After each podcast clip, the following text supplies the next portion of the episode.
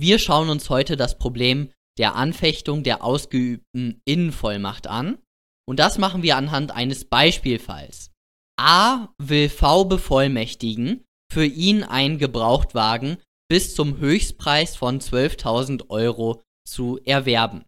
In der E-Mail, mit welcher er ihn bevollmächtigt, schreibt er versehentlich 21.000 Euro als Höchstpreis. V kauft jetzt im Namen des A bei D einen Gebrauchtwagen zum Preis von 18.500 Euro.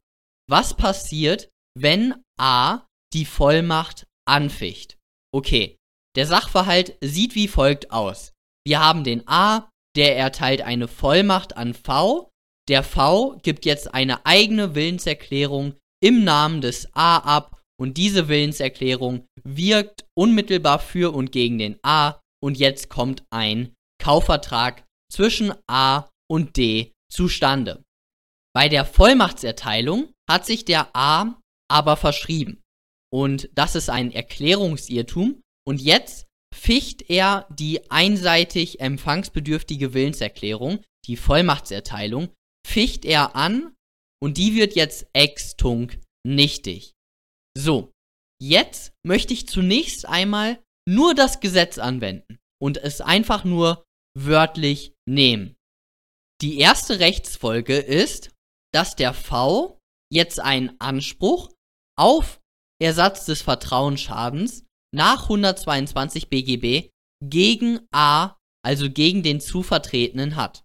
Weil der A hat sich bei der Vollmachtserteilung geirrt, dann ficht er diese an und dann hat der V, der hat darauf vertraut auf diese Vollmachtserteilung und jetzt steht dem V ein Anspruch aus 122 gegen den A zu. Zweiter Punkt ist, dass der V jetzt wegen der Anfechtung extunk ja seine Vollmacht verliert und das heißt, dass er bei Abgabe seines Angebots im Namen des A hatte er gar keine Vertretungsmacht. Dementsprechend war der V Falsus Prokurator, also Vertreter ohne Vertretungsmacht, als er das Angebot an D abgegeben hat. Das bedeutet auch, dass jetzt kein Vertrag zwischen A und D zustande kommt, weil ja außer der A, der genehmigt das Geschäft, 179 BGB, aber davon steht ja nichts im Sachverhalt. Das heißt, es kommt hier kein Vertrag zwischen A und D zustande und zweite und sehr wichtige Rechtsfolge ist, dass der D jetzt einen Anspruch aus 179 Absatz 2 gegen den V hat. Weil der D, der hat ja darauf vertraut, dass der V Vertretungsmacht hatte und jetzt hat er einen Anspruch gegen den Falsus Prokurator, gegen den V. So, das ist also die Situation, wenn wir einfach nur das Gesetz anwenden. Wir wenden einfach nur blind das Gesetz an. Und die Frage, die sich jetzt stellt, ist, ist das gerecht? Ist das hier fair? Und die Rechtslehre sagt nein. Das ist nicht fair. Und es gibt hier nämlich zwei Probleme. Das ist wirklich wichtig. Zwei Probleme. Merkt euch das. Bei der Anfechtung der ausgeübten Innenvollmacht gibt es zwei Probleme. Ein Problem ist die Haftungskette. Der D, der hat jetzt einen Anspruch gegen den V und der V hat einen Anspruch gegen den A. Diese Haftungskette ist unbillig, weil der V, der hat ja nichts Falsches getan. Der hat eine E-Mail von dem A bekommen, hey, kauf mir ein Auto bis, zu, äh, bis zum Preis von 21.000 Euro. Und das hat er ja gemacht. Er hat ein Auto zum Preis von 18.500 Euro gekauft.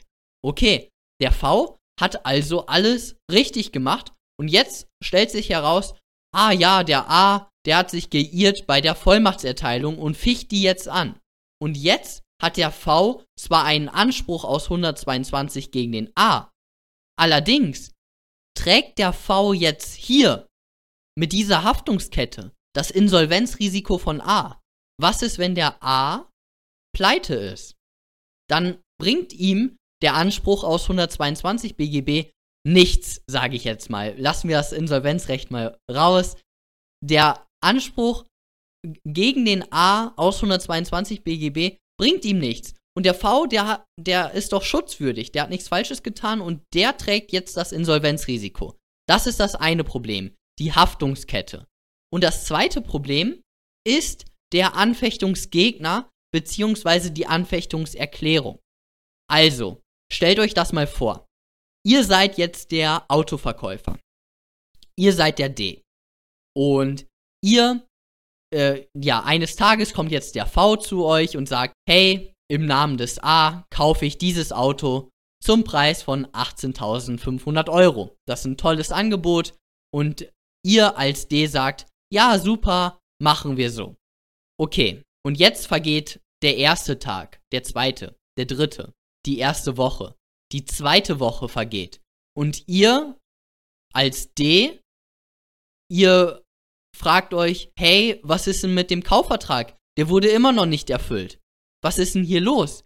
Hey, A, erfüll mal den Kaufvertrag über 18.500 Euro. Und der A, der sagt jetzt nach zweieinhalb Wochen, wo der D ihn kontaktiert hat, ja, D, ja, hi, ich habe die Vollmacht, habe ich angefochten. Der Vertrag, den wir haben, den gibt es gar nicht mehr. Und ihr als D, ihr denkt euch, wow, schön, dass ich davon auch mal erfahre, jetzt, nachdem ich proaktiv dich A kontaktiert habe, jetzt erfahre ich, jetzt erfahre ich erst von dieser Anfechtung der Vollmachtserteilung. Die interessiert mich doch auch. Es interessiert mich doch auch, dass der V jetzt äh, Falsus Prokurator rückwirkend wurde und dass der Vertrag zwischen mir und A nicht zustande kommt. Das interessiert mich als D doch auch. Und im Übrigen sagt der D sich doch jetzt auch, vor fünf Tagen, da war der X hier und der X, der wollte diesen Wagen kaufen. Aber ich habe gesagt, dass der Wagen schon verkauft wurde. Und dann konnte ich den Wagen natürlich nicht an den X verkaufen. Also ihr seht das hier, der D, der hat ein Interesse daran, zu erfahren, dass die Vollmachtserteilung angefochten wurde. Das sind diese beiden Probleme. Und das ist wirklich wichtig. Diese beiden Probleme merkt ihr euch. Davon, darauf wurdet ihr jetzt sensibilisiert. Okay. Und jetzt müssen wir diese beiden Probleme, die Haftungskette und den Anfechtungsgegner, die müssen wir lösen. Zunächst einmal zum Anfechtungsgegner. Beim Anfechtungsgegner gilt nach dem Gesetz der 143 Absatz 3. Bei einem einseitigen Rechtsgeschäft wie der Vollmachtserteilung ist die Anfechtung dem gegenüber zu erklären, gegenüber dem das einseitige Rechtsgeschäft vorzunehmen war. Das heißt, bei einer Vollmachtserteilung ist die Vollmachtserteilung natürlich dem Vertreter gegenüber vorzunehmen. Das heißt, der Vertreter ist Anfechtungsgegner nach 143 Absatz 3 BGB. So sagt es das Gesetz. Und jetzt habe ich gerade schon erläutert, dass den D das aber eigentlich doch auch interessiert. So. Das zweite Problem ist die Haftungskette. Das habe ich auch schon erklärt. Wirtschaftlich macht es doch keinen Unterschied, ob A die Vollmacht anficht oder ob er das Rechtsgeschäft direkt anficht. Sagen wir, der A erteilt jetzt nicht dem V eine Vollmacht per E-Mail, sondern der A schickt einfach die direkt an den D eine E-Mail und sagt, hey, ich habe hier im Internet dein Inserat gesehen und möchte das Auto für 18.500 Euro kaufen. Und hier bei diesen 18.500 Euro verschreibt er sich. Da verschreibt er sich, dann ficht er den Vertrag an und dann hat der D gegen den A einen Anspruch nach 122 BGB. So, jetzt in unserem Fall mit dem Problem haben wir das so, dass der A eine Vollmacht an den V erteilt und bei dieser Vollmachtserteilung verschreibt er sich. Und jetzt schließt der V im Namen des A einen Vertrag ab und jetzt ficht der A die Vollmachtserteilung an. Im Endeffekt kommt jetzt auch kein Vertrag zwischen A und D zustande. In diesem Fall haben wir jetzt aber eine Haftungskette und nicht den Fall, dass einfach nur wie im Zwei-Personen-Verhältnis es wäre, dass der A gegenüber dem D nach 122 BGB haftet. Okay, das ist das zweite Problem. Und der V ist schutzwürdig. Er trägt das Insolvenzrisiko von A. Dieses Argument müsst ihr auch unbedingt im Hinterkopf behalten. Okay, jetzt kommen wir zur Lösung des Problems. Der beiden Probleme, muss ich sagen. Also, hier muss ich kurz einen Satz vorher sagen. Dieses Problem ist super strittig. Es gibt wirklich wahrscheinlich 50 Ansichten zu diesem Problem. Alle mit ein paar verschiedenen Nuancen und genau, hier schlage ich eine sehr gut vertretbare Lösung vor. Die sieht wie folgt aus. Das erste Problem der Anfechtungsgegner. Hier schlage ich vor, dass der A, dass der Zuvertretene die Anfechtung auch gegenüber dem D erklären muss. Okay, das ist auch die wohl herrschende Lehre. Äh, siehe Nachweise hier im Münchner Kommentar. Das habe ich auch schon erläutert. Den D interessiert es doch auch, dass die Vollmachtserteilung angefochten wurde. Okay, also Anfechtung gegenüber dem D zu erklären. 143 Absatz 3 BGB ist ja anzupassen.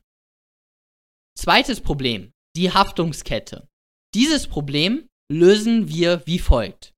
Der A, der zu vertretene, haftet dem D gegenüber nach 122 BGB analog. Also A zu Vertretener gegen D, äh, der D hat einen Anspruch gegen A aus 122 BGB analog. Das ist auch übrigens wirklich die herrschende Meinung, würde ich sagen. Also, das ist kaum diskutabel. Diesen Punkt müsst ihr eigentlich auch so sehen in der Klausur. Der zweite Punkt, und der ist strittig, das werde ich hier einräumen. Allerdings, meine Lösung und auch die im Staudinger Kommentar, das ist ein Standardkommentar, also sehr gut vertretbar, ist die folgende. Der Schadensersatzanspruch, den der Dritte gegen den Vertreter hatte, nach 179 Absatz 2 BGB. Dieser Anspruch D gegen V, der ist teleologisch zu reduzieren.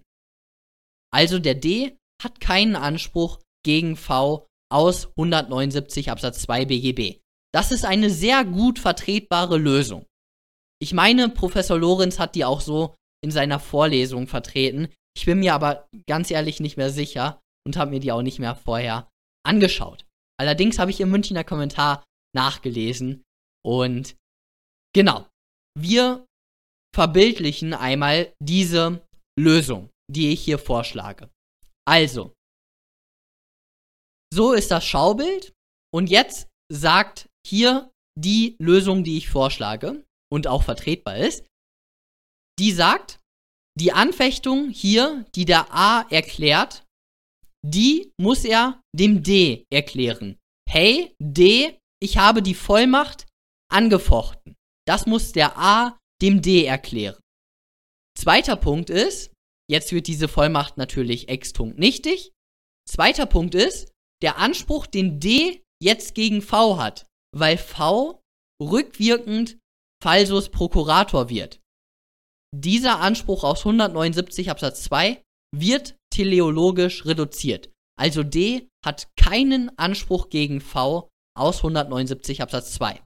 Und jetzt wird auch der Vertrag natürlich nichtig, weil, äh, oder kommt nicht zustande, besser gesagt, weil der V ist Falsus Prokurator und der Vertrag hängt jetzt von der Genehmigung von A ab, aber A hat nicht genehmigt, somit kommt kein Vertrag zwischen A und D zustande. Und jetzt sagt die herrschende Meinung, der D hat einen Anspruch gegen A aus 122 BGB analog.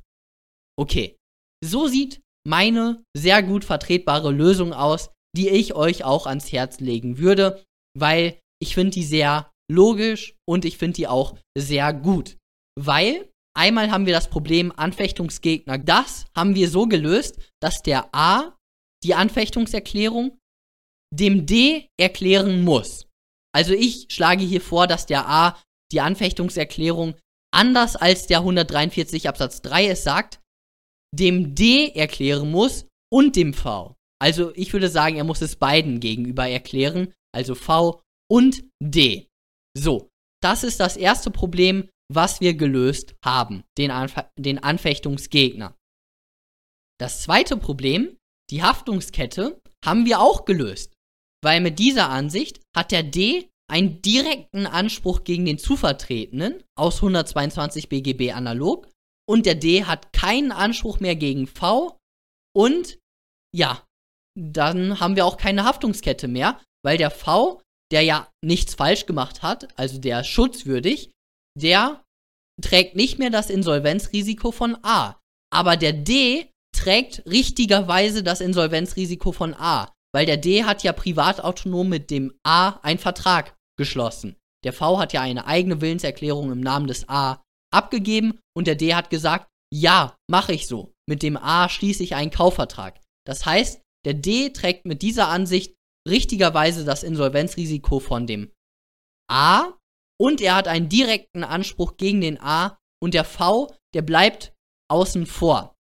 So, jetzt nochmal ein Punkt, den man wahrscheinlich in der Klausur gar nicht mal mehr erwähnen muss. Allerdings wird mit dieser Ansicht, so wie ich sie hier vorstelle, wird der V auch noch einen Anspruch gegen den A aus 122 BGB haben, weil der A hat ja hier die Vollmachtserteilung angefochten. Das heißt, der 122 BGB ist ja, ja, nach dem Wortlaut schon, also direkt einschlägig. Das heißt, hier hat der V eigentlich noch, oder der V hat einen Anspruch gegen A aus 122 BGB. Und jetzt könntet ihr ja denken, das ist ja unfair. Der A haftet gegenüber dem D und dem V. Allerdings haben wir das hier so, dass der V mit dieser teleologischen Reduktion ja gar keinen Schaden erleidet. Der V, der hat gar keinen Schaden, dementsprechend hat er zwar noch einen Anspruch aus 122 BGB gegen A auf Schadensersatz, nämlich auf Schadensersatz des negativen Interesses, aber der V hat gar keinen äh, Vertrauensschaden erlitten, dementsprechend hat er einen Anspruch auf 0 Euro. Deswegen interessiert uns dieser Anspruch eigentlich nicht so wirklich. Von mir aus könnt ihr das auch so sehen, dass dieser Anspruch hier äh, wegfällt mit, mit Begründung dieses Anspruches aus 122 BGB analog.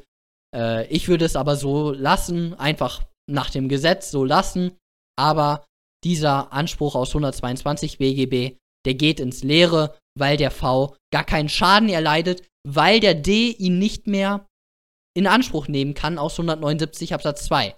Normalerweise wäre es ja so, dass D gegen V einen Anspruch aus 179 Absatz 2 geltend macht und dann macht der V äh, diesen Schaden, den er hier durch die Inanspruchnahme durch D erleidet, macht er dann gegen A ähm, geltend. Und das haben wir ja als unbillig empfunden, oder das empfinden wir als unbillig. Und deswegen haben wir das ja korrigiert. Okay. Ich denke, das ist klar geworden. Hier nochmal diese wichtigsten Punkte. Anfechtungserklärung gegenüber dem D. Ich würde sagen, gegenüber dem D und dem V. Gegenüber dem V, weil es der 143 Absatz 3 so sagt, aber auch gegenüber dem D wegen der vorhin schon genannten Argumente. Dann der D gegen A aus 122 BGB analog. Der Anspruch aus 179 Absatz 2 wird teleologisch reduziert. Und ja, V gegen A direkt aus dem Gesetz 122 BGB, aber V hat gar keinen Schaden erlitten. Deswegen läuft dieser Anspruch ins Leere. Okay. Jetzt möchte ich noch mal ein paar weitere Ansichten erwähnen. Eine andere Ansicht, nämlich die aus dem Münchner Kommentar, den ich mir vorhin durchgelesen hat, habe, die sagt, nein, die Anfechtung muss nicht gegenüber dem D erklärt werden, sondern wir wenden das Gesetz strikt an und sagen, die Anfechtungserklärung muss nur gegenüber dem Vertreter erklärt werden. Es gibt übrigens auch noch eine andere Ansicht beim Anfechtungsgegner, die sagt, dass der A ein Wahlrecht hat, ähm, gegenüber wem er die Anfechtung erklärt, würde ich aber verwerfen. Also wie gesagt, ich habe das wirklich mit den Argumenten, finde ich, ziemlich deutlich gemacht, dass den D das auch interessiert und dass der D auch von dieser Anfechtung erfahren sollte. So, dann das zweite Problem. Hier gibt es auch wieder ganz verschiedene Ansichten. Die Haftungskette soll nach einer anderen Ansicht so gelöst werden, dass der 179 Absatz 2 nicht teleologisch zu reduzieren ist, sondern dass der Vertreter und der zu Vertretene, die sollen gesamtschuldnerisch haften. Ist bestimmt vertretbar. Der Myko nennt auch gute Argumente. Natürlich nennt er gute Argumente. Allerdings würde ich in der Klausur immer die Ansicht nehmen, die vertretbar ist und auch unkompliziert ist. Und jetzt kommen wir dann wieder in die 426 BGB. Falls ihr euch da gut auskennt, gerne. Nimmt diese Ansicht, schaut euch die Ansicht an. Ich finde das aber ja eine unnötige Komplikation. Wieso sollte ich euch das jetzt hier erklären, wenn ich diese Ansicht erstens viel besser finde und zweitens, die ist weniger kompliziert. Also diese würde ich in der Klausur vertreten. So. Dann noch eine andere Ansicht, der Brox-Walker, der sagt, dass eine Anfechtung nach Ausübung der Vollmacht grundsätzlich nicht mehr möglich ist. Und dann nennt er auch noch mal ganz viele Ausnahmen, also dieses grundsätzlich war mir zu kompliziert oder hat mir zu lange gedauert, das nachzulesen. Ähm, ja, könnt ihr euch auch mal durchlesen. Allerdings, ja, würde ich dieser Ansicht auch nicht folgen. Ich würde das so machen. Ich finde das sehr plausibel. Perfekt. Hier seht ihr das nochmal schriftlich. Und also in der Klausur würde ich es wie folgt machen. Erst würde ich, was ich hier ganz zu Anfang gemacht habe, stumpf das Gesetz anwenden und sagen, ja, V hat einen Anspruch gegen A aus 122 BGB und der D hat einen Anspruch gegen V aus 179 Absatz 2 BGB. Allerdings müssen wir uns fragen, ob erstens diese Haftungskette nicht unbillig ist und zweitens, ob der D nicht auch noch davon erfahren hätte sollen, dass die Vollmacht angefochten wurde. Und so komme ich dann in das Problem rein und dann würde ich diese beiden Probleme mit Anfechtungsgegner und Haftungskette einfach schön darstellen mit den Argumenten, die ich vorhin genannt habe und dann diese eine Lösung nennen, die ich hier vorschlage. Ich würde gar nicht mit diesen anderen Ansichten kommen. Vielleicht könnt ihr die noch nebenbei erwähnen in ein, zwei Sätzen. Allerdings müsst ihr nicht immer eine Ansicht, andere Ansicht, sondern wenn ihr schön diese beiden Probleme mit Anfechtungsgegner und Haftungskette darstellt und dann eine gut vertretbare Lösung nennt und auch schön mit Argumenten untermalt, so wie ich es hier jetzt gemacht habe, sage ich jetzt mal selbstbewusst, dann ist das super. Dann kommt ihr wahrscheinlich nicht auf die 18 Punkte, aber ihr kommt auf die 16 Punkte. Und ja, ich würde sagen, das ist auch gut. So, Genau, jetzt nochmal zwei letzte Punkte zum Verständnis. Erste Frage, warum muss die Vollmacht ausgeübt worden sein? Weil, wenn die Vollmacht nicht ausgeübt worden wäre, dann kann der zu Vertretene nach 168 Satz 2 ex nunc die Vollmachtserteilung ähm, widerrufen.